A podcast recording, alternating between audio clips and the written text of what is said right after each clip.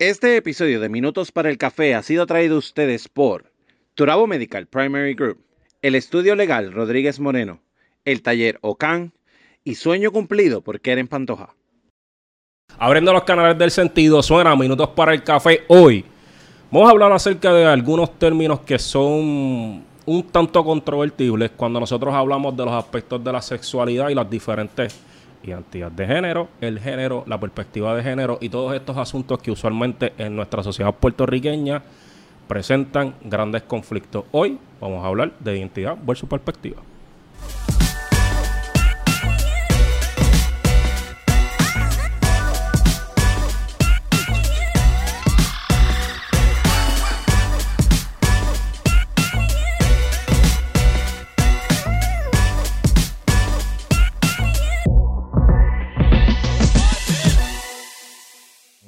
Saludos a todos y bienvenidos a Minutos para el Café. Mi nombre es Ángel Salgado. De aquí pasan unas cosas backstage que ustedes sí las ven.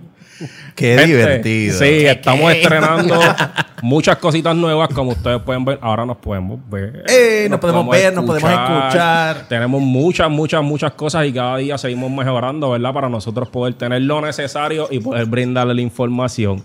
Y Vladi por alguna razón anda explotado en risa, pero él solamente lo entenderá. Sí, porque nos podemos ver. Nos podemos ver, pero es porque tenemos un monitor, de, un frente. monitor de frente. Lo que pasa es que, pues. eh, Gente, pendiente de los blogs, te Sí, vas a no, enterar de lo va que está ocurriendo backstage para que puedas ver Hoy todo lo que está va a ser un gran problema, pero nada. Hoy estamos con un gran amigo. Su nombre es Leandro Rodríguez. Él es el vicepresidente de programas de, La Comisión sobre el SIDA. de la Comisión sobre el SIDA. Y vamos a hablar acerca de un tema que es muy importante. Y vamos a encender la controversia porque es necesario. Así que hoy estamos con Leandro Rodríguez. Bienvenido. Ok. Lo primero que yo quiero traer con este tema y dejar saber es que vamos a intentar tocar los términos de una manera en el que las personas que nos ven los puedan entender. Yo sé que hay mucha información y que en muchas ocasiones utilizar el lenguaje técnico es necesario. Pero muchas veces la gente que nos está viendo no lo entiende. Y, ¿verdad? Cuando nosotros estábamos haciendo el montaje para grabar hoy, esa fue una de las cosas las cuales hablamos tratar de tocar este tema de una manera en que sea comprensible para ver si esas personas que nos están viendo lo pueden entender de una manera mucho más sencilla. Cuando nosotros hablamos de la identidad versus la perspectiva, el avispero se revuelca. Y es que hay muchas, muchas personas que no, no comprenden lo que es género. Entonces, ¿cómo entonces definimos el concepto de género? ¿Cómo tú lo definirías? Mira, el género, eh, eh, yo creo que es muy importante, ¿verdad? Primero que gracias por la, por la invitación, por estar aquí, por el cafecito, muy rico. Um, eh, como tú dices, eh, es, es- es controversial y la razón por la cual es controversial es porque nosotros como sociedad hemos evolucionado, ¿verdad? Y hay unas cosas que siempre han existido. La atracción hacia el sexo opuesto, la atracción hacia tu propio sexo siempre ha existido. Pero a medida que nosotros como sociedad hemos evolucionado, hay una razón por la cual, eh, ¿verdad? Cada, cada vez se va añadiendo una letra diferente. Y los- el movimiento particular eh, que es causante de, de- de todo esto, ¿verdad? el movimiento gay liberacional, también ha evolucionado. Y en un momento dado, cuando el movimiento se forma, eh, se formaba desde una perspectiva eh, que solamente respondía a un grupo de personas. Entonces ahí es a donde viene ¿verdad? La, la temática y por qué es que es importante que trabajemos este tema. Género es una construcción social, como todo. Y, y todo lo que yo voy a decir, la, la- la buena y la mala noticia, la voy a adelantar ahora desde un principio, es que de todo lo que vamos a estar hablando es una construcción social. Así que no es auténtico, no es el origen, eh, pero es, tiene una razón de ser, ¿verdad? Y, y cuando hablamos de género, particularmente hablamos de, de esos roles y estas características que a ti te asignan simplemente por el sexo que tú tienes cuando naces. So, cuando tú naces, si te ven un pene, eh, te asignan el género cuál? Masculino. masculino. Entonces, si te ven una vagina, te asignan qué género? El femenino. Femenino. So, pero la cosa no se queda ahí, porque entonces eh, socialmente el masculino tiene unas características. ¿Cuáles son algunas características que nosotros hemos escuchado que la El gente color dice? azul. El color azul, so te asignan colores y, y femenino. Es rosita. Es Odio rosita. rosita. ajá. Ok, so me están dando características que son, ¿verdad? Eh, tangibles. Pero en cuanto a personalidades y roles sociales, Sí, ¿qué pero también hay, mucha- hay muchas otras características. Por ¿Cómo ejemplo, cuáles? el hombre es el suplidor, la mujer es la Correcto. cuidadora, Ajá. que el hombre es eh, fuerte, la Ajá. mujer es más, más cariñosa. Que la mujer tiene que ser sumisa, Que que, la mujer- tiene que ser, que tiene que ser este, la que se encarga de, lo- de las cosas de la casa, De los niños. de la- Exacto. las- las tareas que son, son diferentes. de la educación. Lo- los trabajos que existen, obviamente que hay ciertos trabajos que son para varones y ciertos trabajos que son para mujeres. Ok, son todo eso que ustedes han dicho. Fíjate que eh, nos hemos, hemos mantenido la conversación solamente en dos tipos de género, masculino y femenino. Y las personas que no caen en, ese- en, en esa definición, ¿dónde, ¿dónde entran? Por ahí, que es que viene la perspectiva de género y la identidad de género, ¿verdad? Porque tiene que haber un espacio para personas que no se identifican como hombre o que no se identifican como mujer para que puedan tener un- un- una, una posición. Es otra construcción social, pero que es necesaria para que las personas busquen, eh, ¿verdad? Este, perspectiva y busquen visibilidad. Perspectiva de género porque, porque como tú decías, eh, a ti no te dicen José, aquí te dicen este, Kiko. Kiko, Kiko. Exacto. Pero ya la audiencia Pero como Kiko. ellos saben que yo soy José. Ok, eh, eh, como decía Kiko, eh, el masculino o la persona varón tiene unos roles sociales una- y unas expectativas al igual que las mujeres, pero es importante que nosotros veamos eso y empezamos a desconstruir porque en esos, peti- en esos roles mucho, un, un género en particular corre más peligro que otro.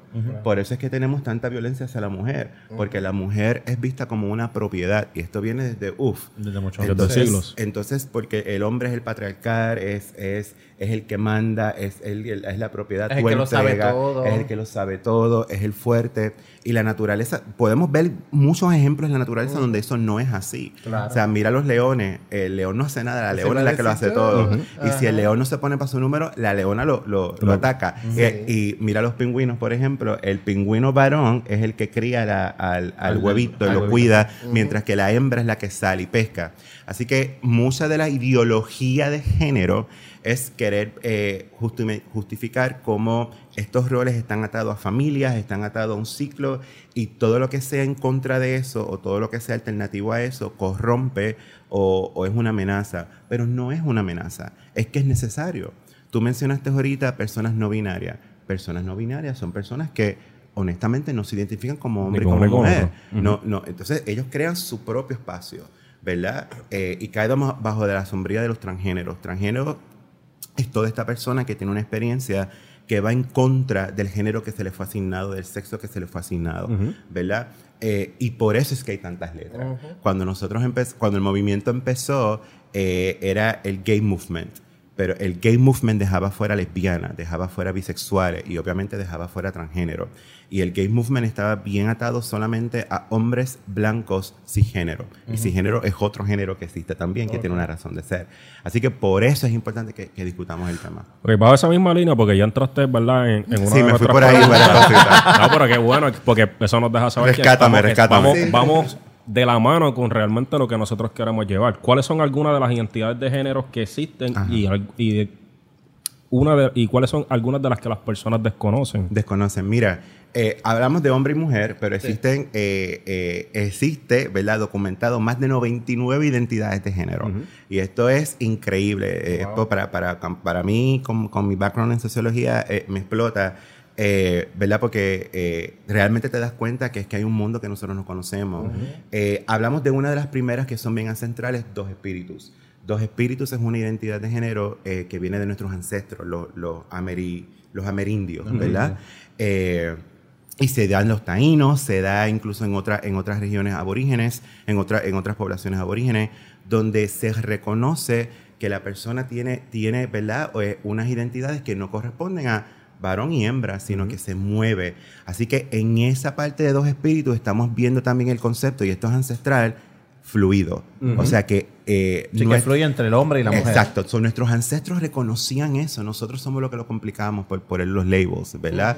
Eh, existe también el- la definición ahora de cisgénero, que eso se ha entrado mucho ahora, eh, porque precisamente, bueno, yo no, no quiero tomar una posición fluida, así que yo soy un hombre sin género, ¿verdad? Que yo me alineo con mi sexo asignado al nacer, me expreso de esa manera, me comporto de esa manera eh, y, me, y me visto de esa manera. Y ahí estamos hablando de identidad de género. Aunque mis intereses sean otros. aunque mis intereses pueden ser otros, ¿me entiendes? Yo puedo ser, o sea, yo me puedo, yo, yo puedo a- abrazar la ideología o la identidad de género varón y, y sentirme emocionalmente, físicamente y espiritualmente atraído hacia, hacia otro varón. Eso no, no, no significa nada, ¿verdad? Eh, o es otro tema que, que se pudiese eh, discutir. Eh, binario, no binario. No binario es otro género. eh, ya lo discutimos, personas que no, no se identifican como hombre como mujer y, y están tan claras en su visión que ellas no se, ellas no se van, y uso ellas porque ni es ella ni es él, ellas, eh, they, them, eh, buscan hasta ropas y maneras de vestirse que no se identifican con hombre o mujer, no usan la camisa de botones o los escotes, etcétera, etcétera. Eh, ¿Cuál otra te puedo mencionar así? Bueno, transgénero obviamente es, es uno de los de, de los Que más no es lo mismo un transgénero y un, eh, un transexual y un transvest. Son tres, Las tres T. son tres cosas diferentes. Y ya vamos a empezar con controversia, porque, porque mira, eh, Realmente, y ajá, te detengo un momento. Sí. Realmente no es una controversia. Es controversia para quien elige verlo como una controversia. Porque, gente, tú dijiste algo bien importante. Nosotros no conocemos del todo este mundo en el cual nosotros, correcto. eh, ¿verdad? Vivimos y pensamos que sí, que lo conocemos todo. Pero estas son cosas que han existido Pero es que desde la, el principio. la controversia viene también de- de- del desconocimiento. O sea, Claro. yo, yo voy a estar en controversia con mi cerebro en lo que yo capto esa información y la, y la hago mía. Porque Pero es que no necesariamente es una controversia con... Es que es una, es- esto es más cosas normativas. Que porque me enseñaron, Es que no pues es yo normal lo... para yo lo- ti por eso. pues ahí es donde vamos. ahí es donde Pero vamos. que es norma. ¿Qué- siempre qué- que qué- siempre, ¿A qué tú le llamas la norma? Siempre, por eso, siempre en la- en- cuando tú estás aprendiendo algo nuevo, va, va- vas a tener ese, ese, ese encuentro, ¿verdad? Ese el choque. primer encuentro, ese primer choque, siempre va a estar. Aunque después fluyas. Aunque después tú lo entiendas. En lo que se, en lo que se Lo que destruye pasa- esa cajita que tú tenías hecha. Lo que pasa es que a, a nivel de aprendizaje, ¿verdad? Y esto es metacognición. Cuando nosotros hablamos de aprendizaje, cuando el ser humano aprende algo nuevo, es como menciona Vladimir, hay un choque de entre lo que yo conozco versus lo que estoy aprendiendo Correcto. nuevo. Sí, pero ¿hace cuántos Y- años estamos en este choque? Sí, pero entonces, ¿qué ocurre? Aquí No es donde está el gente. detalle. Aquí- Darwin decía que las especies o sencillamente evolucionan o, o- o- o desaparecen. Pero- o sea, no, no podemos quedarnos, y ese es uno de los grandes problemas. Nosotros Correcto. estamos aquí y queremos anclarnos a visiones prehistóricas. Muévanse en despacio. Pero vamos con calma, vamos con calma. Ok, el detalle está en que para nosotros aprender una información nueva tenemos que desaprender lo que ya conocemos. Entendemos. Y el, choque o la controversia existe cuando el ser humano se aferra a eso que conoce por miedo a desaprender.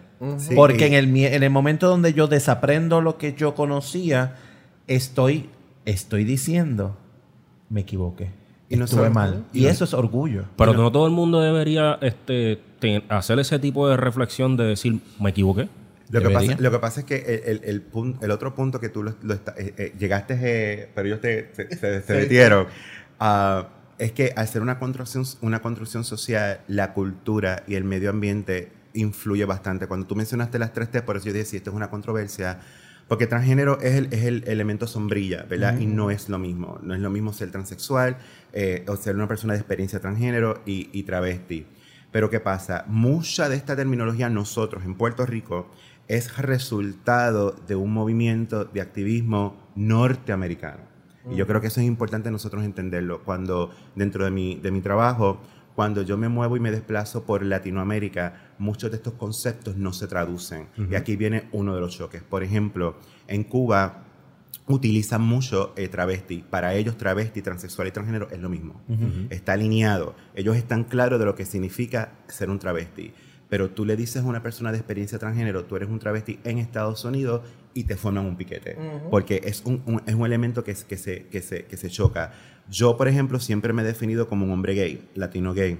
Últimamente, eh, eh, porque entendí la necesidad de darle visibilidad, y ahora es que vamos a hablar un poquito de las letras, porque hay tantas letras, entendí que yo quería abrazar más la, mi identidad queer. Ujú. Porque para mí, eh, que es otro, otro, otro género, porque el queer me permite a mí moverme dentro de muchas maneras eh, y me permite apretar botones. A mí me encanta apretar botones y, y, y, y transgredir la sociedad. Eh, pero entonces, cuando yo me muevo a diferentes lugares, me doy cuenta que mi experiencia o mi definición no es como la sociedad me define. Cuando yo voy a República Dominicana, por ejemplo, y yo voy así, con mis uñas pintadas y con mi pelo largo, ya automáticamente yo soy una persona de carácter transgénero para ellos. Porque dentro de su definición, eso es lo que ellos buscan. Y yo no me considero transgénero, yo no soy transgénero, no, no, no tengo una- la disforia de género en, en mí. Eh, a, a mí me gusta mi, mi sexo, me gusta eh, mi, identificarme, pero, pero me gusta también transgredir y no tengo problema en ponerme una falda, ponerme las uñas, ¿me entiendes? So, hay que ver también el contexto. Si nos vamos a Europa, muchos de estos términos ni, ni son necesarios ni son irrelevantes, son irrelevantes. Tú que has caminado por España muchas veces, que España es un lugar de mucha vanguardia, tú te das cuenta que, que no hay una necesidad de estar trabajando, pero entonces nosotros sí tenemos que buscar en, en América esa necesidad y por eso es que empezamos con LGBTQ y ahora somos LGBTQ, TTIA+, y por ahí sigue. ¿Por qué? Porque tú estabas mencionando eso ahorita antes del backstage. Eh, no todas las comunidades tienen los mismos privilegios y los mismos accesos. Por eso es que las letras son necesarias, para dar visibilidad. Entonces, por mucho tiempo, LGBTQ se resumía o se, se mantenía solamente en la comunidad gay. Y la comunidad trans era completamente invisible. Entonces, el, el movimiento gay adquiere muchas luchas, por ejemplo, en el 2016, cuando se pasa el matrimonio eh, equitativo, de, eh, igualitario, um, que es chévere para la comunidad gay, pero no necesariamente eso se traducía para la comunidad transgénero. Por eso es que la T tiene que estar ahí. ¿Me entiendes? Y yo pienso que eso es un punto bien importante porque la gente piensa como que, ay, pero ¿para qué tanto nombre? ¿Para qué tanta cosa? Y ahorita lo estábamos mencionando. El gobierno brinda ayudas. Hay fondos asignados para, para estas comunidades. Algunos gobiernos. Algunos gobiernos, ¿verdad? Porque Algunos otros gobiernos. gobiernos se encargan de, de- de tratar ¿De de, suprimir? de suprimir y oprimir, Claro. como el último gobierno que tuvimos hace cuatro años atrás. Eh, Claro. Pero, ¿verdad? Eh, eh, existen, ¿verdad? Quizás ayu- algunas ayudas disponibles para atender algunas de estas de las situaciones que puedan existir dentro de estas comunidades. Sí. Si a estas comunidades no se le da visibilidad, No. Pues entonces tampoco se le da acceso a esas Correcto. ayudas. Por ende, se les está marginando de la oportunidad Correcto. de que reciban, eh, por ejemplo, tratamientos eh, preventivos de enfermedades sexuales. Correcto. Se les- se Salud mental. Salud mental, salud incluso física, acceso Educación. a, a hospitales, acceso a educación, acceso Correcto. a, a, edu- a educar también a la comunidad general Correcto. sobre estas Quiero, otras quiero, comunidades. quiero- quiero decir que se me acaba de romper mi cajita. ¡Ay! rompimos un paradigma. ¡Ay! Eso está chévere porque, ok, le- les voy a explicar, gente, porque pues, como dijimos, o sea, lo dijimos backstage y no, y no lo dijimos en el, en el, y para eso estamos, ¿verdad? Yo lo que estaba diciendo es que dividiendo, dividiendo todo, todo el, eh, la comunidad, tú puedes como, como este, como sociedad o tú puedes como gobierno identificar qué área en realidad es el que tú quieres, el que tú quieres apoyar, exactamente a dónde yo voy a, a dirigir esos fondos y esas personas, o sea, ese, ese grupo se te puede, se te puede caer en el sentido de que dejo de luchar. Correcto. Y en el, en el momento donde yo vengo y me voy directamente a, lo- a los gays, ¿verdad? y, y a las lesbianas, y dejo a los trans fuera, eh, ayudándolos, pues entonces empiezo a echarlos para un lado porque no, no es lo que yo quiero. Correcto. ¿Verdad? Eh, Este, hablando de la sociedad, no, no es mi opinión, es, es lo que puede ocurrir. Y entonces, pero ahora sí puedo Que- entender que, que- identificándolo de que somos parte de esa comunidad, pues entonces sigo luchando. Correcto. Que es No lo que qué. pasaba muchas veces, con- como mencionaba Leandro anteriormente, donde solamente existía estas ayudas para las comunidades LG, B y hasta ahí. Hasta ahí, ajá. ¿Qué pasaba? Muchas personas que son transexuales, transgénero, Claro. se veían en la obligación de solamente practicar este trabajo sexual. Yo le voy a dar mi punto de vista. Porque no tenían acceso a, por ejemplo, conseguir una, un trabajo en, en una oficina o en un banco, por ejemplo, porque se tenían que vestir de cierta forma o se tenían que usar cierto nombre cuando esa no es su identidad. Correcto. Es que de- yo soy de los que piensa que no hay que eh, definir tanto la cosa. Porque yo creo en la libertad. Para mí todo, el- o sea, para mí el mundo debe ser libre, todo debe ser abierto, todo. Cada Pero no cual es la el- realidad en la que vivimos. Claro. Pues por, pues por, por eso es que estoy en contra, porque yo lo que pienso es que, cada, que los seres humanos dejamos de ser invasivos en la vida de otros. O sea, tú eliges lo que tú quieras conforme a tu gusto y tu preferencia. ¿Por qué nosotros asignamos fondos a cosas en específicas? Porque la persona que está redactando allí tiene una creencia Claro. y lo limita conforme a lo que él cree. Pero eso no es la realidad allá afuera. No. Pero ojalá las personas que firmaran todos esos documentos tuvieran tu mentalidad. Ay, yo no sé, yo- Porque y- eso, y- eso y es, lo que, eso es lo que está pasando. O sea, tú Y lo entiendo, pero, tú no. al tú, tú puedes tener el pensamiento de que el ser humano que llegue, el ser humano, sin poner ninguna distinción, yo lo voy a atender porque es el ser humano que llegó. Debería. A mí, me pa- a mí me pasa en mi oficina que hay veces que me han dado las gracias. Mira, gracias porque ayudaste a mi sobrina. Y yo sé que ella no se identificó y yo, muy bien, porque es que yo atiendo a todos los estudiantes por igual. Por igual. Yo no, yo no tengo porque es hija de fulano, hija de sutaneo. Yo atiendo al que es de el dueño de, de una organización importante como el que es del barrio de al lado. Yo te voy a decir algo y te voy a preguntar algo. Conforme a tu experiencia, ¿qué es un transvesti? Travesti es una persona eh, que se disfruta o, o- o disfruta o, o por cuestiones artísticas vestirse del género opuesto al cual el género que, que la persona es en, en su vida eh, regular. Molusco, ¿no es un transvesti? Pudiese ser considerado eh, Raymond Arrieta, ¿no Raymond es? Arrieta es un, Sí. es un travesti. Pues entonces mi pregunta es-. Ellos tienen acceso a servicios. Ellos tienen acceso a servicios, pero lo que pasa es que aquí es a donde, aquí es a donde vamos. Ellos escogen, tienen el privilegio de escoger crear un personaje, porque para ellos es un personaje y por eso es un travestismo, ¿verdad? Pero sigue siendo transvesti. Pero no es una identidad. Pero, Pero no, pero no es la identidad. de ellos. La identidad de. Raymond Arieta es la identidad de un hombre heterosexual Él cisgénero, no va a lo buscar entiendo. blanco, Él no de ojos buscar- azules. El eh. molusco no va a ir a buscar servicio siendo la buchi. Pero es que no, todos los, no todas las personas de la comunidad persona- o verdad van el- vestidos de eso- sí los hay, pero no todos van vestidos eso, y por lo que eso pasa no es vamos a que- discriminar. Pero aquí, eso- aquí, de nuevo, aquí es de nuevo, para mí sigue siendo el discrimen. ¿sabes? Sí, por eso lo que pasa es Porque que- un y- artista y yo- es famoso. Y yo, No. entiendo, y yo entiendo tu punto. Y por ejemplo, vemos, vemos ejemplos como Bad Bunny. Como Bad Bunny, Ajá. Bad Bunny es una persona que, que, que para mí es, es exquisito estudiarlo porque él es. Él abraza su, eh, su identidad y su expresión de una manera y es fluido y se mueve y gili, tira y jala. Pero la realidad es que él viene desde un privilegio de donde tú estás operando también de tu privilegio como hombre, Claro. como hombre cisgénero, eh, en decir, bueno, mi utopía sería diferente. Y cuando tú hablas, porque to- toda esta conversación desde, desde la mesa que estamos, ¿verdad? Es de privilegio, de igualdad. Pero igualdad y equidad No son dos cosas bien diferentes. Sí. No es real. Cuando tú tienes una persona, eh, ¿verdad? Con una experiencia, eh, y yo lo he vivido mucho en Nueva York, eh, niños y niñas y niñas que los tiran a la calle y los tengo que meter en un shelter y el shelter no me los acepta porque, sí, porque este shelter es para varones. So, si su sexo a la hora de nacer es de varón, eh, esta persona no puede entrar aquí representando otra cosa que no sea varón. Y la persona me dice, pues yo me voy a dormir para, para debajo del puente porque me ha costado 18 años poder ser quien yo soy.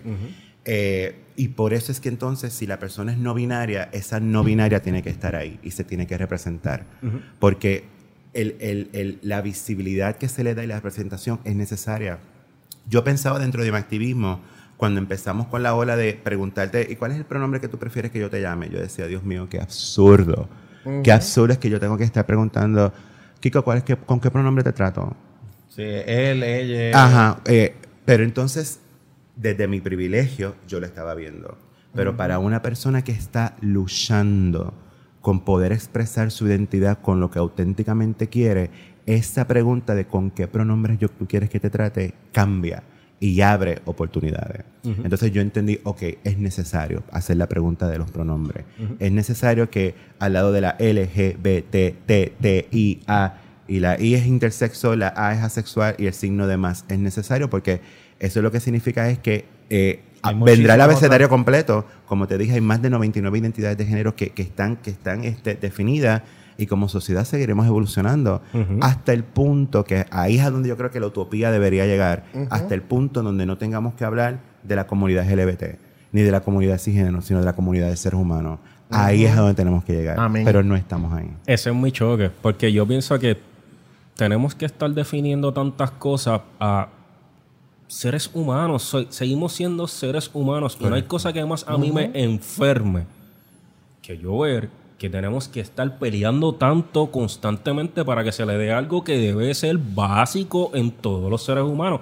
Y sí, yo sé que no estamos ahí, Lo que pero pasa a es lo que mejor muchas- yo- mi las pensamiento está personas, más que hemos pa- adelantado. las personas que hemos pasado por ahí, por, e- por ese choque, sí podemos verlo desde una, desde una, porque hemos roto nuestra caja y cuando estamos en nuestra posición de servicio, nuestra posición de poder, eh, donde yo puedo hacer una diferencia en la comunidad, en la comunidad en general, ¿verdad? Hablamos comunidad de, de, de todos, de la humanidad completa.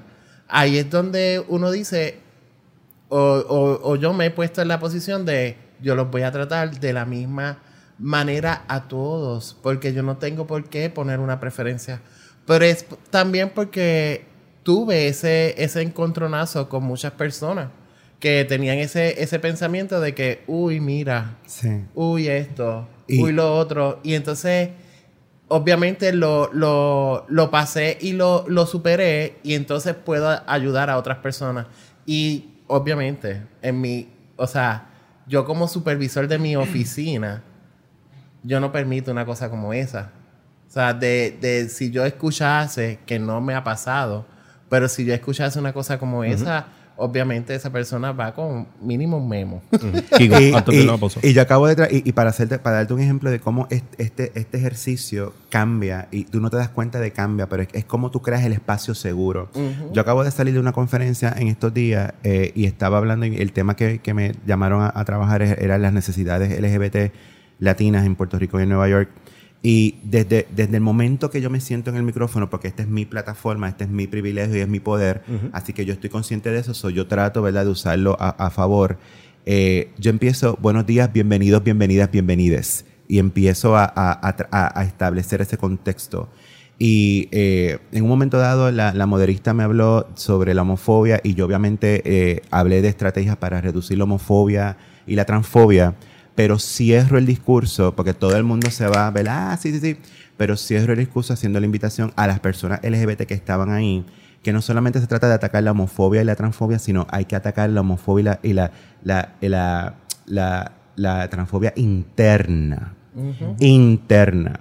Porque cuando nosotros dentro de la comunidad nos expresamos como que ella es la vestida, la loquita, La loca. o es, o es muy afeminado, o es mucha, o sea, si tú abres ¿verdad? la- las aplicaciones, tú te das cuenta de, de qué tan enfermo está nuestra comunidad en atacarnos nosotros mismos. Y yo traje ese comentario y ahí todo el mundo se sacudió. Y se acabó la, la conferencia. Luego más tarde se acerca una persona que yo no, no podía identificar. La persona se acerca donde mí y me dice, quiero decirte algo, tus palabras, pero lo más que me llamó la atención es como en un espacio LGBT tú viraste la, la tortilla y nos hablaste de la homofobia y la transfobia interna porque eso no lo hablamos y no lo queremos hablar. Y eso me, me, me impactó tanto que yo en mi proceso de transición, entonces ya ahí la persona empieza a revelarme su, su identidad de género. Yo nunca me había quitado la camisa en la playa porque eh, tenía miedo de, mis de mis cicatrices, pero hoy me la quité y me metí, me metí al agua sin y que se vieran mis cicatrices porque yo tengo que abrazar quien yo soy. Es, claro, después yo, ay, qué lindo, gracias. Y me voy, pero me voy llorando porque yo digo, ¿cómo ese ejercicio de establecer el espacio seguro impacta a esa persona? Y por eso es que es importante que, que le demos ese espacio y esa visibilidad. Y fíjate que en todo, todo momento siempre has hablado de, de tu espacio de privilegio y tu espacio de poder. Y yo pienso que eso es importante reconocerlo porque incluso ahora mismo nosotros que estamos aquí, que tenemos acceso a una cámara, que tenemos acceso a una audiencia, estamos en una posición de poder. ¿Correcto? Estamos en una posición de privilegio. Estamos en una posición donde personas nos pueden escuchar, donde nosotros podemos impactar los corazones de otros seres humanos y que nuestras palabras pueden influir en el pensamiento de otros seres humanos. Y eso es una posición donde nosotros pues lo empezamos a hacer primero porque era un hobby y de momento se convirtió en algo más y de momento siguió evolucionando. Pero no es hasta el momento donde nos sentamos y reconocemos, esto es una responsabilidad. Lo es. Completamente. Es una responsabilidad bien grande. Y entonces, el- en el momento que nosotros hacemos ese reconocimiento y nosotros entonces podemos parar y decir, ok, dado a que mis palabras tienen un poder y dado a que yo estoy hablando desde una posición en la que yo no estoy necesitando ahora mismo ninguna ayuda. Porque ese es el detalle. Eh, parte de lo que nosotros queremos brindar y se busca brindar a través de todos estos espacios es que esas personas que sí la necesitan puedan accesarla. Correcto. Pero entonces, como yo, que sí, la, que sí tengo acceso a ayuda si la necesitara o no la necesito del todo, ¿cómo entonces yo puedo crear el canal para que esa persona pueda accesar esa ayuda y convertirme entonces en el vehículo? Kiko, y yo creo que es bien importante porque quiero, quiero enfatizar, porque también, también eh, en, el movimiento se ha dado de que absorbemos la lucha, ¿verdad? Absorbemos las diferentes luchas y nos convertimos en, una voz. Y no se trata de convertirnos en una voz, se trata de reconocer que esto es un espacio. Entonces, el, el compromiso, la invitación es cómo yo abro esta silla para que vengas tú y, y, descuentes tu historia. Porque entonces cuando yo me, si yo me pongo a hablar por la comunidad transgénero o por, o por la comunidad no binaria, no les estoy sirviendo. Les sirvo si los traigo a la mesa conmigo y les doy el mismo espacio. Qué bueno. Y qué punto que, ¿verdad? Importante ese que tú traes porque son muy pocos los espacios que se le brindan para nosotros poder llevar la información que realmente amerita y sobre todo llevar la educación que tanta falta nos hace. Antes de ir a la pausa, voy a dejar la siguiente pregunta y quiero dejarlo claro de cuál es la diferencia, tú lo mencionaste ahorita, de la disforia de género, de la perspectiva de género, de género e identidad de género. Vamos a la pausa. En Turabo Medical Primary Group Caguas contamos con 40 años de servicio, atendiendo a nuestros pacientes con amor y buen trato. Contamos con una red de médicos con especialidad en medicina general, pediatras, ginecólogos, psiquiatras, psicólogos y más Aceptamos la mayoría de los planes médicos e incluyendo el plan vital del gobierno. Recuerda que en tu renovación del plan vital nos puedes seleccionar colocando el número 90720 como tu IPA. Para más información nos consigues en Caguas, en la calle Costa, número 42, esquina Celis Aguilera, o llamando al 787-743-4077 o al 787-745-1077 Ahora también en Aguas Buenas, en la calle Padre Quiñones 21A o llamando al 787-713-3138.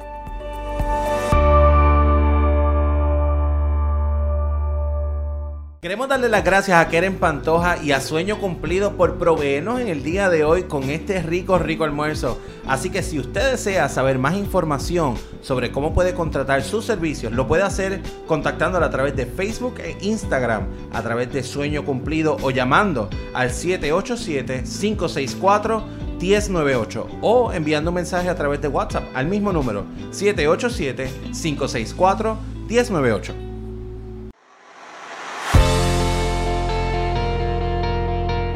¿Sabías que hay alrededor de 70.000 préstamos hipotecarios que se encuentran en moratoria actualmente en Puerto Rico? Eso es más del doble de lo que había cuando pasaron los huracanes Irma y María. En el estudio legal Rodríguez Moreno contamos con 22 años de experiencia y podemos ayudarlo en su situación. Ofrecemos orientaciones telefónicas, por videoconferencia o presenciales, todas por cita previa. En nuestro estudio legal atendemos casos civiles y federales.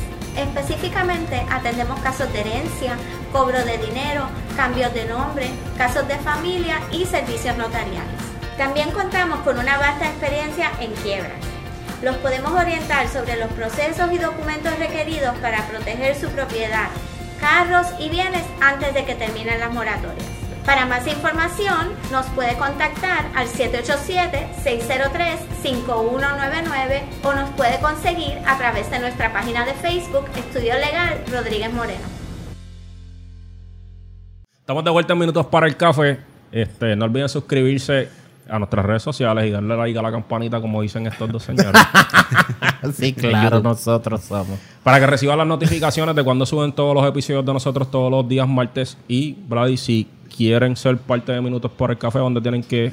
Simplemente nos tienes que notificar en el email que es minutosparaelcafé.gmail.com Bueno, nosotros nos quedamos con una pregunta que es un tanto amplia, pero es importante que nosotros las podamos discutir. Vamos a comenzar por poder definir qué es disforia de género. Ok. So, la disforia de género es, es esta incomodidad eh, que toda persona eh, de experiencia transgénera siente, ¿verdad?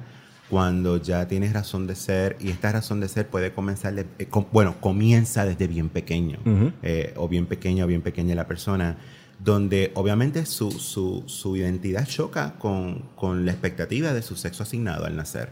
So, si es una persona que nació varón eh, y su sexo asignado fue varón, pero la persona no se siente varón, eh, hay mucha, eh, eh, se empieza a manifestar, ¿verdad?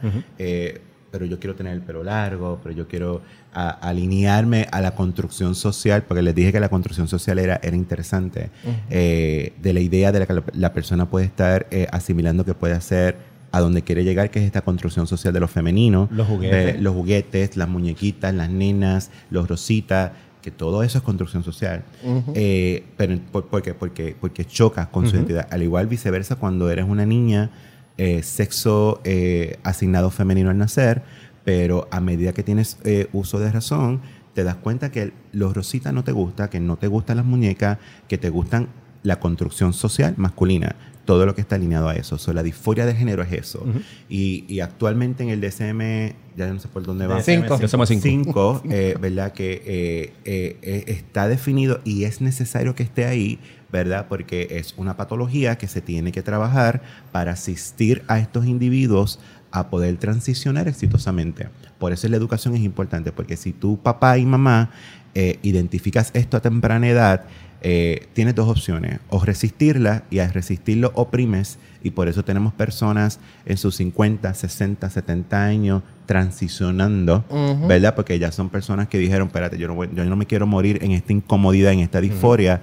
O tienes la opción como papá y mamá eh, de empezar a educarte y empezar a, a- a proveer un espacio seguro para la transición. Y eso es una polémica y eso es una controversia porque hay, hay personas que dicen, hay, hay padres que escogen desde al, al identificarlo a temprana edad, decir, ok, yo te voy a apoyar en este proceso y desde temprano empiezan a, ¿verdad? Una, una jornada de hormonas, una jornada no necesariamente de, de- de cambio sexual, de, asigna- de una reasignación de sexo, porque un niño, un niña todavía está evolucionando y está cambiando, así que todavía la ciencia no nos ha llevado a ese lugar, pero sí hay, hay terapias hormonales que se empiezan. Y hay padres que, que deciden hacerlo. Hay controversia porque hay personas que dicen, no, no deberías, porque el niño, como es niño, es un ser humano que todavía no está formado eh, y puede, puede evolucionar, puede cambiar, puede cambiar de decisión, etcétera, etcétera. Así que eso, ¿verdad? Para mí, en mi experiencia personal, es una decisión que como familia tienen, tiene, es, es bien individual, ¿verdad? Yo no, no veo que sea bueno o malo una o la otra.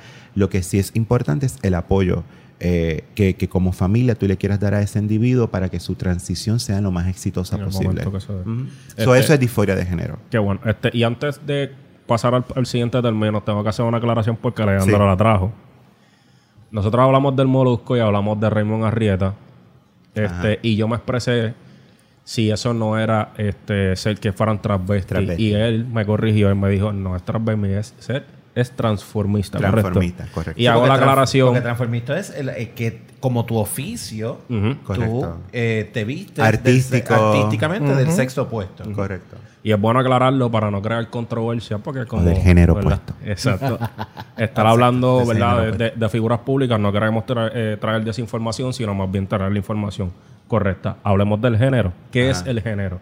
Pues género lo habíamos mencionado al principio, ¿verdad? Eh, es estas características que están asociadas a, a normas sociales, eh, institucionales, eh, que están asociadas a tu sexo al nacer, ¿verdad? Y lo que eso implica. Eh, si eres varón o hembra, que son los únicos, ¿verdad? Dentro de nuestra cultura occidental, es lo que, lo que se define o, lo que hay espacio para reconocer, es cómo se debe comportar un varón y cómo se debe comportar una hembra. Y eso es género. Ok, está perfecto. Entonces voy a dejar la. La última quiero que sea la controversia, que todavía no la voy a decir. ¿Qué es identidad de género? Ah, bueno, esa no es la controversia. Hay otras que... que- por que- eso. pero- no, no, por eso. Ah, la vas a dejar- ah, ok, ok, la ok. controversia. So, identidad de género es como una persona, eh, ¿verdad? Eh, escoge eh, manifestarse y expresarse basado en, en la identidad que, que la cual la persona se sienta cómoda, ¿verdad? Si la persona sexo asignado es masculino y su y su identidad de género es masculino, pues tú vas a ver un comportamiento masculino. Si la persona sexo asignado es femenino y está alineado a su identidad de género femenino, pues vas a ver un comportamiento que, que- que puede ser femenino. Ahora, estamos en un momento en el 2021 donde estas cosas eh, son todas fluidas, aunque no tenga, aunque no haya eh, no estés transgrediendo las normas de género. ¿Por qué? Eh, pues porque tenemos hombres ahora que usan polvo para que no les dé brillo en la cara, eh, que se afeitan las cejas, que se pintan las uñas, eh, y eso no tiene que ver nada con su preferencia sexual o con su, o su orientación sexual, debo decir, preferencia sexual es un término arcaico. Eh, y lo mismo pueden ver, eh, podemos tener féminas que, que no les gusta el maquillaje, que no les gusta esas cosas. Eh, así que estamos en un momento donde, ¿verdad? Estamos viviendo, ¿verdad? Eh, basado en la generación de millennials, en esta fluidez de género que es bien interesante. Y gente, nosotros aquí para grabar el episodio nos empolvamos. Sí. Así que una cosa no tiene nada que ver con la otra. Y el hago aclaración porque ustedes ya nos han visto nosotros. y lo verán en el blog. Sí, había Ajá. había mucho el polvo por ahí. todo Han lo que visto los stories. So, nosotros lo hacemos, eso no es ningún issue. Y ahora vamos entonces al término La que- polémica. La polémica Ahí va, ahí va. que lleva años en Puerto Rico y eh, realmente es coger poscón y sentarse a ver las sandeces que la gente dice y sí, sandeces. ¿Qué es perspectiva de género? So, la perspectiva de género y por qué es importante. Y de hecho, no es, no- yo, en mi opinión, no sería para mí el, el término más, más, con- más con- controversial. Para mí, el, el controversial es la ideología de género. Y voy a explicar por qué. So, la perspectiva de género es el poder acercarnos a, a estudiar y a descomponer, porque tú lo usaste ahorita, lo de la cajita, ¿verdad? Sí. Y la, carita, la cajita, dentro de nuestra experiencia, nosotros sabemos que son paradigmas. Es poder acercarnos y poder estudiar y quizás hasta, hasta denunciar y desconstruir ese paradigma de lo que significa ser hombre y mujer, perspectiva de género. ¿Por qué es importante trabajarlo? ¿Por qué es que es importante que haya un currículo de perspectiva de género? Porque no podemos seguir teniendo muertes de mujeres. No podemos seguir teniendo asesinatos de personas transgénero. Y eso está atado a la perspectiva de género. Cuando yo me siento amenazado, cuando yo no comprendo, cuando es el miedo el que me mueve a, a señalar, a juzgar, a criticar, eh, pasa eso. Entonces ya estamos en un momento donde, o sea, es para mí asombroso que una mujer no pueda ganar equitativamente lo mismo que gana un hombre.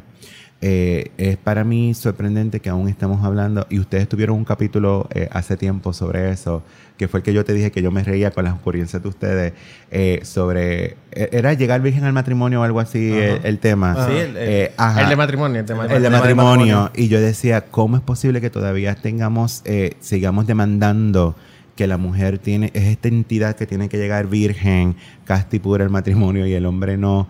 Eh, y por eso es que la perspectiva de género se tiene que dar, ¿me entiendes? Porque eh, a las nuestras niñas hay que educarlas sexualmente y hay que prepararlas, hay que empoderarlas para que ellas tengan la libertad de poder usar un condón y, y pedirlo y negociarlo y decirle a la persona, a la pareja, si tú no te pones el condón yo no quiero estar contigo, etcétera, etcétera. Eh, al igual que a nuestros varones, hay que, hay que, tú usaste ahorita la, la frase de desaprender. Sí. No sé si fue en el, en el, en el show o, Sí, o backstage. Sí, sí, sí. Pero eh, hay que, hay que, hay que que, enseñarle a los varones a, a desaprender. Los varones podemos tener emociones, podemos pensar, podemos ser sensibles, podemos abrazar a otro hombre, podemos darle un beso a otro hombre y eso no, no, no ataca nuestra masculinidad. Pero la perspectiva de género es importante para poder examinar esa masculinidad y esa feminidad, las partes tóxicas, poder, poder, poder este, poder este ¿Desaprenderla? desaprenderla. Entonces la ideología de género, que es a donde viene el, el cantazo, es este movimiento que viene que dice, si tú i- implementas perspectiva de género, atacas a la familia, atacas las creencias, atacas, no, estás atacando las instituciones, sí. Claro. Estás atacando instituciones como iglesias, como Estado, como gobierno, eh, que son arcaicas, que son opresoras, que lo que buscan es controlar, que lo que buscan es que se mantenga un sistema patriarcal. eh, por eso es que ellas, se- por eso es que ellas, ellas predican y se, se- se sostienen en que la ideología de género tiene que permanecer porque es el valor de la familia. Pero asocian, fíjate cómo asocian el valor de la familia cuando en ningún momento se está hablando que no se va a tener familia. La familia no va a dejar de existir Exacto. ni ahora Por ni lo contrario, nunca. lo que está hablando es de aceptación. Lo que pasa es que la familia, en la, en la- en la definición occidental patriarcal, la familia se define de una sola manera: hombre, mujer y niños. ¿Verdad? Todo lo que no es, vaya a, a eso es contra natura, es, es, es, no es lo normal. Y todos sabemos que eso no es la realidad. No. O sea, eh, ni aún en el mundo sin género heterosexual, esa es la realidad. ¿Cuántas madres solteras no conocemos? ¿Cuántos padres Exacto. solteros no conocemos? Hasta viudos. ¿Cuánto- ¿Cuántos padres eh, eh, que crían niñas con una sensibilidad increíble? ¿Cuántas madres que crían varones con una asertividad increíble? Eh, y no hablemos, ¿verdad?, de toda la familia LGBT y de todo el espectro que existe eh, criando niños eh, de, en un familias, ambiente... de familias homoparentales. Exacto, eh, criando niños y niñas y niñas en un ambiente eh, seguro y de amor, ¿me entiendes? Pero hay una resistencia a, a poder ver una alternativa diferente. Que está, está brutal cuando tú tienes que encajonar a, a esta niña en, esto, en estos roles, a este niño en estos roles, y cuando, cuando llega el momento donde tú te casas o vives solo o, te tienes que mover, los encajonaste en esos roles y esos ya no son los roles de la sociedad. Porque cuando, independientemente, a menos que, que tú seas totalmente adinerado, una sola persona no puede mantener una casa. Eso es Esa no es algo que no social. es una realidad Claro. social. Entonces, tú obligas a esta mujer a que tenga estos roles, a que tiene que ser la que, la que limpie la casa, la que tiene que estar con los niños, la que tiene que estar haciendo todos los, los, los quehaceres de la casa, y a un hombre que solamente trabaja, limpia el patio, mantiene el carro. Eso es que- ya. punto. Pero No- no entonces- tengo otra palabra que Pero, que- cuida, pero cuidado porque en nuestra comunidad LGBT esas dinámicas tóxicas también se dan. Sí. Basado en que si yo soy el activo o yo soy el pasivo. dan, se dan. Aquí hago, están las expectativas Se de, dan. bueno, la casa te toca a ti, yo traigo esto. Se dan. Porque, porque imitamos, lastimosamente, Y pueden- imitamos ese modelo eh, que no es funcional. Y se dan desde, el- desde la plataforma, no solamente, o sea, los dos pueden ser versátiles y uno se identifique como que yo soy el que estoy El proveyendo y el- y el, suplidor cuidador. y todo eso. y, y se da y tú, y tú dices como que, no, los dos estamos, los dos estamos trabajando para, Correcto. los dos estamos trabajando para, para esto. So que todos tenemos que estar en, el, en, en esa plataforma de, de que la casa, de, la, de que la casa siga hacia adelante, de que el hogar se cree, de que se genere Correcto. algo diferente. Pero tenemos que tener esa conciencia de que un género no es el responsable de esto. Tú como ser humano eres responsable de que la casa esté limpia. Pero también Correcto. está el detalle de que tienes, or- por otro lado, a muchas niñas que hoy en día se les está enseñando el trabaja, sé profesional, eh, no dependas nunca de un hombre. Pero entonces, ¿hasta qué punto también a esta niña se les está enseñando desde bien pequeña, tú eres autosuficiente, tú no necesitas a nadie, que es verdad, no necesitan a nadie, pero hasta qué punto lo están haciendo de una manera que no está tampoco permitiendo esa accesibilidad a desarrollar relaciones saludables. Esta, esta relación donde, ah, si tú me quieres comprar algo, no, porque yo lo puedo hacer, pero si quiero tener el gesto. Lo Sí. que pasa, Kiko, es que, es que eh, entiendo tu punto, entiendo tu punto, pero vo- voy a, no, no voy a diferir, pero sí quiero llamar un- una voz de alerta, porque es que yo entiendo lo que tú dices, lo que pasa es que estamos hablando de la dinámica de desaprender, y para desaprender no podemos desaprender gradualmente, Hay que, tiene que haber un cultural shock, ¿me entiendes? Voy a darte el ejemplo perfecto. Disney ha sido una compañía que nos ha estado por mucho tiempo. Por mucho tiempo. Eh, porque Disney, ¿verdad? Para llegar al éxito que Disney, que Disney tiene, Disney ha tenido que abrazar el patriarcado. Y por eso tienes a una Blancanieves, a una Bella Durmiente, a estas princesitas que el, el príncipe las tiene que rescatar. Y, y todos se ven flaquitos y hermosos y tienen cintura cero. Y los machos son así de fuertes. Toda esta. Aquí se puede decir eso. Está bien, no te preocupes. Bueno. Es tu sentir, no te preocupes. Continúa. tú le haces blip. Sí, continúa. Ah, toda esta vaina, eh, ¿verdad? Eh, es reflejo de la sociedad. Pero entonces, a medida que nos hemos estado moviendo, entonces vemos cómo Disney nos, no- nos rompe el paradigma. Entonces tú tienes una Frozen donde ya no es el hombre el que rescata y ya no es la historia de amor centrada entre hombre y, mujer eh, la, el eje de la historia. Es la historia de dos hermanas, relaciones de dos mujeres, de cómo dos mujeres son autosuficientes y pelean el una por la otra y el amor que se, que se da. Genuino. Entonces tú tienes... Y Brave. Y, y- y Brave. Brave, por ejemplo. Y tú tienes, por ejemplo, eh, entonces toda, toda esta psicología de Disney ahora de darle una alternativa a las villanas y, a la- y a las personas que, que por mucho tiempo hemos, hemos conocido como villanos. So, es importante que eso se dé porque hay que desaprender. Hay que desaprender que la niña, o sea, eh, ¿verdad? Eh, es este, este, este concepto de propiedad que es bien triste que aún todavía se dé, ¿verdad? Y nosotros en América nos toma, est- estamos entrando en ese proceso, pero sí quiero llamar, ¿verdad? De que en el mundo todavía, o sea, la mujer se ve como, un- como una propiedad. Eh, y, y tú, por ejemplo, desde, desde el privilegio donde estamos, yo en otros lugares, en, en- en Asia, por ejemplo, no pudiese tener mis uñas pintadas porque pues, pueden meter a la cárcel por eso. Y si se enteran que soy homosexual, pues puedo, puedo hasta morir. Eh, por eso es que es importante que se trabaje eso. Antes de ir a la siguiente este, pregunta, a mis amigos de la comunidad lo traigo porque ya en varias ocasiones se ha tocado y esto es algo que yo le he visto. So, cuidado si dentro del seno de tu hogar esa equidad que tanto tú promulgas no está. Porque si los quehaceres del hogar, por ponerte un ejemplo, ¿verdad? Están, pues yo pienso que ambos deberían Claro, de, ambos de- pueden contribuir Claro. eso. Correcto. O sea, si fuera de la puerta de tu hogar se promulgan unas cosas que dentro del seno de tu hogar también sean igual. y referente a las instituciones, lo único que voy a decir nuevamente, Darwin decía que las especies evolucionan y quienes no evolucionan Se están extinguen. condenadas a desaparecer. Así que son ustedes. Evolucionen. Eh, ¿Qué es la expresión de género? La expresión de género es como yo escojo manifestarme de acuerdo a mi identidad de género.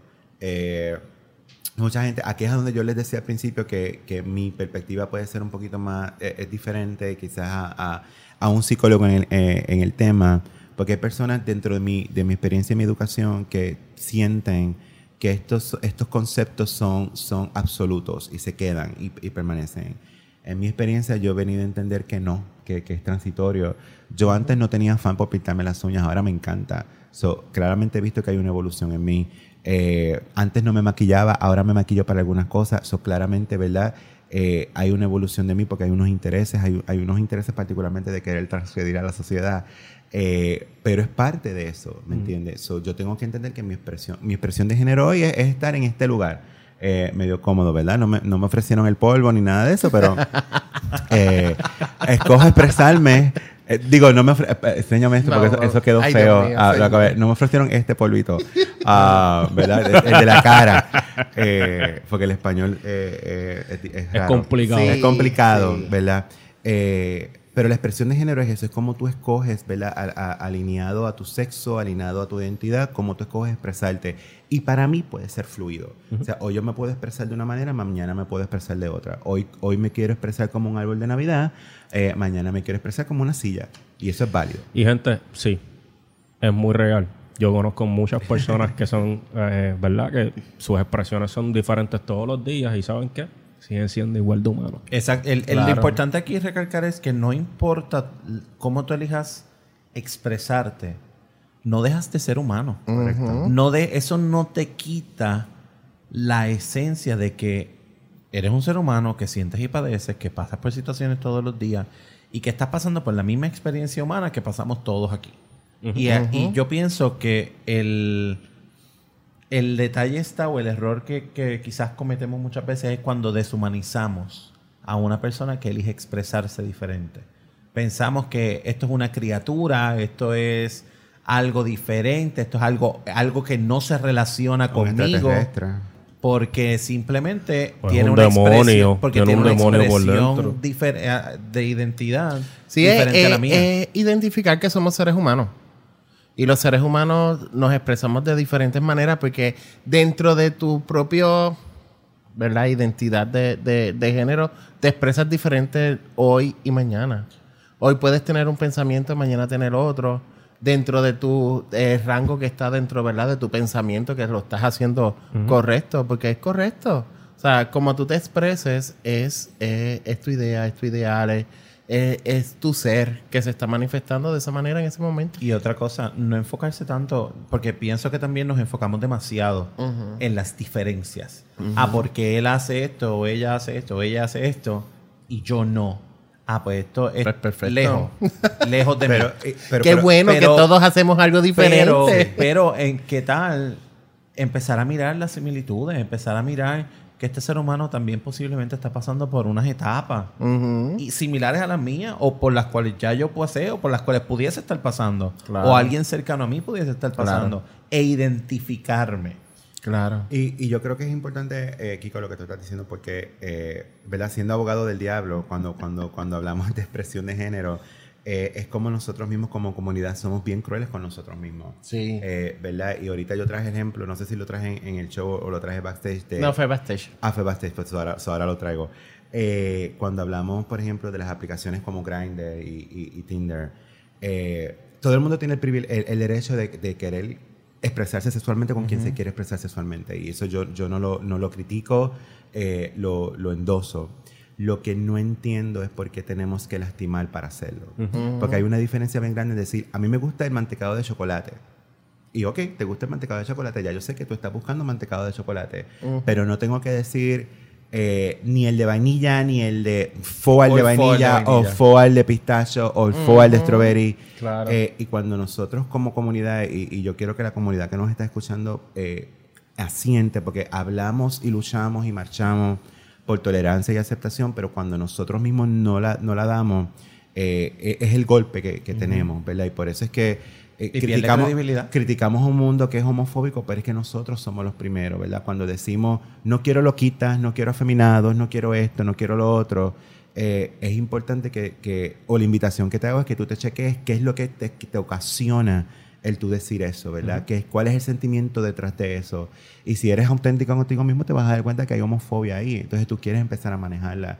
Y válido, a lo mejor no te interesa relacionarte sexualmente con alguien que, no se asemeje a, a tu propio sexo o con alguien que tenga, que sea un transgénero o con alguien que esté, que sea fluido. Y eso es válido. Pero sé, sé consciente de lo- del mensaje que le estás dando al universo cuando Sí, lo no es que te así. tenga que empezar a gustar, es que simplemente si no te gusta no lo ataques. Exacto. Y el mensaje que estás llevando a las personas que no están de acuerdo o que todo el tiempo están buscando lo mínimo para agarrarse de ahí Sí. y entonces, ¿verdad? Seguir con, ¿verdad? Con, con- con este mensaje distorsionado de que sencillamente puedan decir, pero si mira la- cómo ellos se tratan o ya tú ves, y etcétera, etcétera. No, y prácticamente la energía se, eh, tú, la, tú la evocas.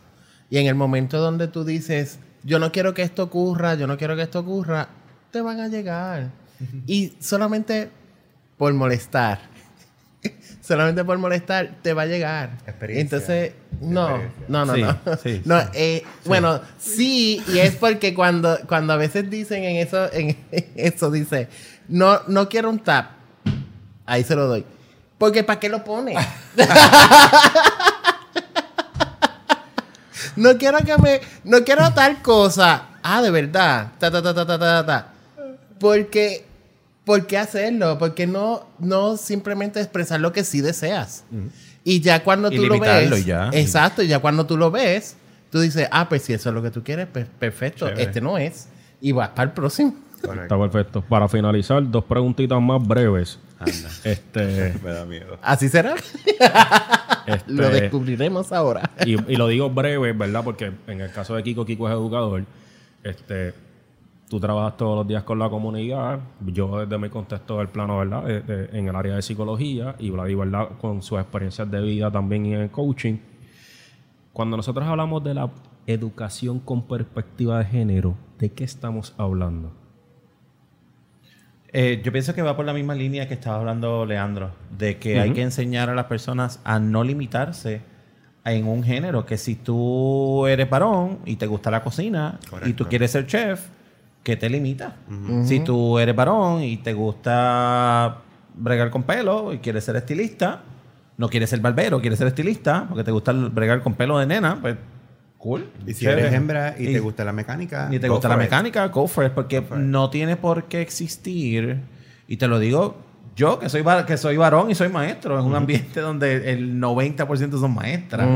Obviamente, el, no tiene por qué existir una asociación a que, ah, porque ella es mecánica, ah, pues ella debe ser lesbiana. Puede que lo sea, puede que no lo sea, y si lo es, pues ¿qué pasa? ¿Cuál es el Fantástico. problema? Correcto. Y yo pienso que por ahí va esa, esa mentalidad de que no tenemos por qué limitar a las personas a que simplemente tengan la expresión que eligen tener según lo- sus intereses, según lo que buscan y según lo que quieren. Y yo creo que es importante también eh, la educación en perspectiva de género por, por- por la educación sexual que, que es importante que, que se trabaje, ¿verdad? Donde, donde el, em- el empoderamiento sexual se reparta tanto para niños, para niñas, para niñas de la misma manera, equitativamente, con el mismo acceso. Eh, no que una persona se, se puede esperar que sea, eh, que explote su sexualidad porque es lo que se espera de ella, mientras que la otra la tiene que suprimir. So, la educación en perspectiva de género permitiría eh, balancear ese, ese Claro. y y trabajar el tema de sexualidades no binarias, porque ese es el problema también que tenemos, o sea, la sexualidad eh, se trabaja desde el concepto, desde el constructo social hombre y mujer, pero nuevamente si tú no te identificas como hombre y mujer, o, o si tú te das cuenta que tu sexualidad es, es homosexual, pero no te enseñan eso en la escuela, cómo, cómo aprendes, cómo te educa, cómo te empodera. Así que la perspectiva de género permite que la información fluya eh, equitativamente para todo- todas las personas. Así que la razón por la cual quería que se tocara eso es por si usted tiene dudas, vaya a la de Rewind y vuelve y escuche. Y vaya de Rewind y vuelve y escuche. Hasta que le llegue. Hasta que le llegue el mensaje y deje de distorsionar la información que se comparte porque todo lo que se está buscando con esto es sencillamente educar a las personas. Última pregunta. ¿Qué nos falta como sociedad puertorriqueña en comparación con otras jurisdicciones para adelantar términos como ¿Y tú quieres que esto sea breve? Dice que sea breve. Mira, yo creo, yo creo, porque lo, déjame ver por dónde me voy. Yo creo que me voy a ir por dos, por dos plataformas. Porque claramente en Puerto Rico se ha dado un despertar eh, político y civil que ha sido bien interesante, ha sido admirable, eh, ¿verdad?, dentro de Latinoamérica y sabemos a lo que nos estamos refiriendo. Eh, y yo creo que es importante que, que el ciudadano puertorriqueño se envuelva y vote. Y vote por personas que traigan eh, este tipo de mensaje. Porque a- la- al fin y al cabo ahí es a donde está ¿verdad? La, la solución. Estas personas que estamos llamando a, a ser oficiales electos son las personas que pueden empujar esta agenda. Eh, y, y no permitir personas ya de, de agendas retrógradas, ¿verdad? Eh, eh, no hay espacio para un 2021, para un Puerto Rico evolucionado, para un Puerto Rico progresista, donde no se pueda hablar de perspectiva de género. No lo hay. No hay espacio donde no haya eh, un Puerto Rico que tenga leyes y estructuras e instituciones que protejan a la mujer, que protejan a la, a la comunidad LGBT, que protejan a los hombres. No, lo- no, no lo hay. Pero como único impactamos es que salgamos a votar. Es que salgamos y, hagamos el ejercicio propio, eh, ¿cómo digo esto? De no votar simplemente por partido, sino de po- votar por, por- por propuestas, por, Por por por, por conciencia. Eh, la segunda que yo diría es que la familia, y este es el llamado a la familia, es que es, es importante que, ¿verdad? Cuando tomamos esta decisión de ser familia y de traer niños y niñas y niñas, ya sea por adopción o por, o, o por método bio- biológico, que nos eduquemos, que nos eduquemos y que, y que eh, asegurarnos de que estamos creando un espacio seguro para esa criatura, en que esa criatura se sienta segura, segura y segura de explorar su identidad sin ningún tipo de paradigma, sin ningún tipo de construcción social. No es fácil, ¿verdad? Pero, pero ahí es a donde nos tenemos que mover. Eso es lo que yo diría, no sé qué tú dirías como Sí, no, educador. la realidad es que yo pienso que la accesibilidad a la educación es importante. En la medida que nosotros vemos este tema como un tema tabú, como un tema uy, no vamos a progresar. Son temas que sí, es incómodo hablarlo muchas veces con, con niños.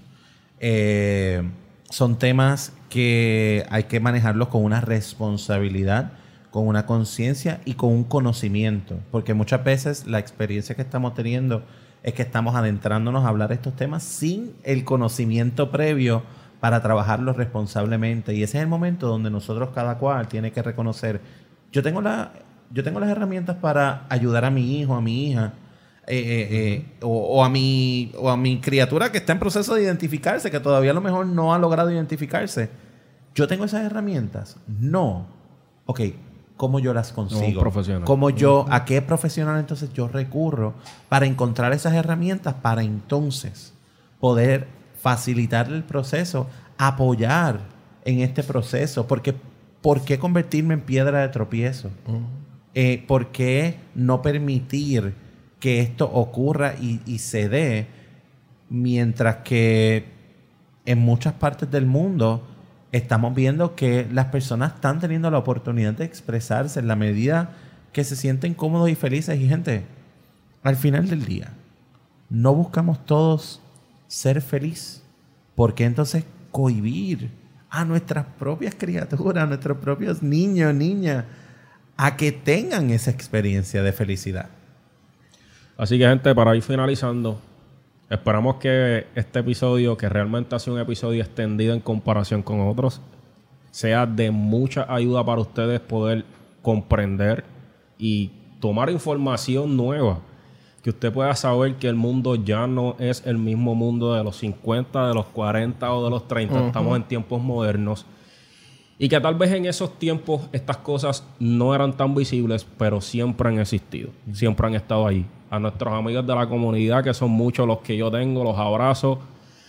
Esperamos que esto también les sirva a ustedes, para ustedes también educarse, ¿verdad? Dentro de lo que ustedes necesitan y que nosotros de alguna forma seamos una voz, ¿verdad? Que coloca ese granito de arena en este tema que tanta polémica ha creado por tantos años, cuando realmente, pues, desde mi punto de vista, no ha debido de ser así. Alejandro, gracias por estar aquí, por la información, Gracias de lo que nos has tenido. Y pronto vamos a grabar nuevamente con Leandro, porque hay unas cosas que se quedaron, así que no se las pierdan. Este fue Minutos por el Café.